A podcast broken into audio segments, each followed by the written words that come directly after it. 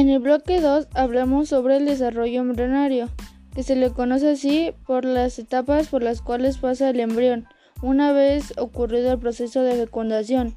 Las principales etapas del desarrollo embrionario son la fecundación, la segmentación e implantación, trofoflasto, gastrulación, fase embrionaria, periodo fetal, lanugo, tejido conectivo y vernis. Se trata de una etapa que tarda aproximadamente entre 264 y 268 días. Un dato que llama la atención es que los seres humanos en este proceso es considerado como prematuro. Esto se debe a que el desarrollo del encéfalo no se termina con el nacimiento del niño, sino que en realidad continúa después del nacimiento. Esta es una gran diferencia entre los seres humanos y el resto de los mamíferos. Hay varias las fases que comprende el desarrollo embrionario. La primera fase es la fecundación, que se trata de la unión del óvulo con el espermatozoide. Como reacción inicial ocurre algo llamado acrosoma, tener otra cosa que la producción de enzimas tipo hidrólico hidrolíticas que ayudan a la entrada del espermatozoide dentro del lóbulo. Cuando esto sucede se forma llamado cigoto. Cigoto. Este cigoto tiene un total de 46 cromosomas y se ubica en las trompas de falopio. La segunda fase es la segmentación e implantación. Tres días después de ocurrido la fecundación sucede que el cigoto entra a un proceso de segmentación. Vale decir que esto, cuando, cuando esto acontece, el cigoto aún, aún se encuentra en las topas de falopio. No obstante, a medida que aumenta la división celular, aparece un conjunto conformado por un total de 16 células, el cual recibe el nombre de Morula. Es al cabo de estos tres días cuando la mórula recorre el camino entre las trompas de falopio hacia la, cabina, la cavidad del útero. Al terminar a este lugar se acumula mucho líquido en su interior. Hace que pase a llamarse de otra manera. Se le bautizó con un nombre llamado blastocito.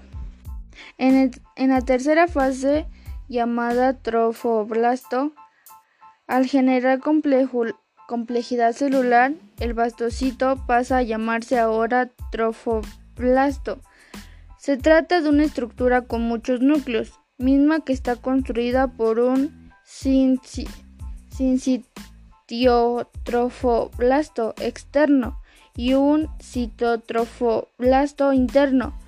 Por otra parte, aparecen unas sellosidades externos que tienen la misión de transformar nutrientes exigimos hacia la parte más interna del cigoto.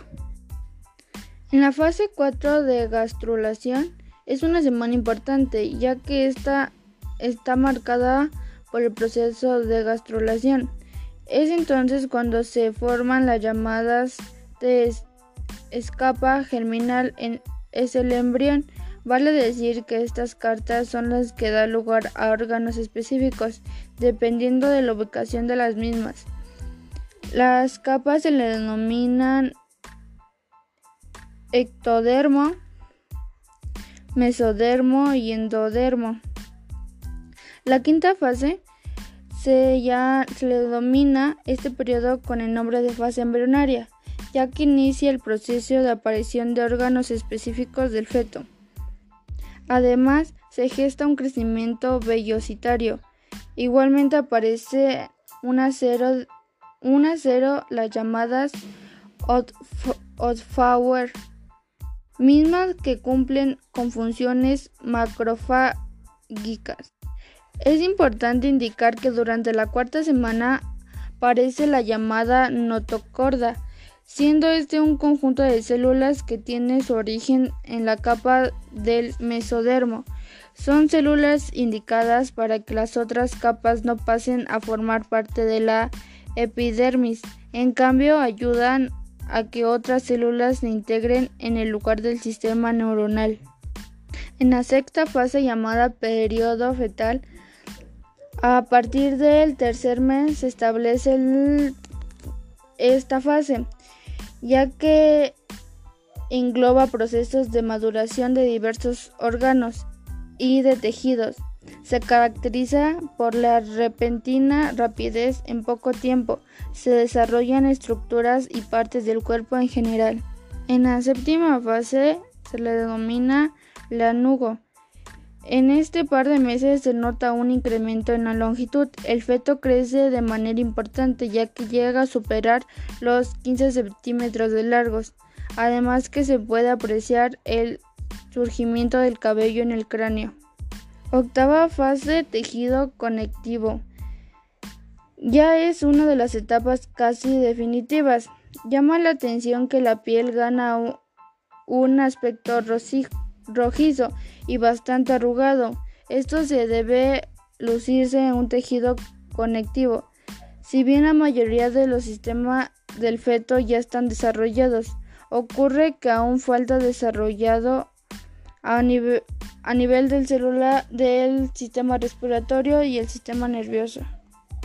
En la novena fase llamada vernis se empieza a redondear el, el contorno de la silueta del bebé, se eliminan las arrugas de la piel, aparecen depósitos de lípidos en la zona subcutánea.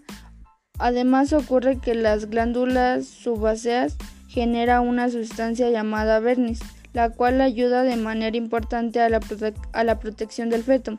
Hay que recordar que en este último deben prepararse para el alumbramiento, es decir, a la salida del vientre de la madre.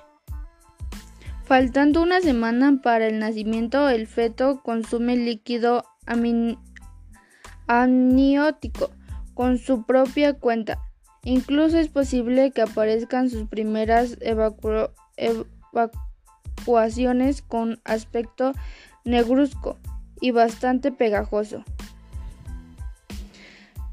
Se aprecia que el feto empieza a girar quedando de cabeza para poder salir durante el alumbramiento. Estos procesos son altamente complicados y son efectuados por nuestro cuerpo para llegar a tener un producto sano y completo.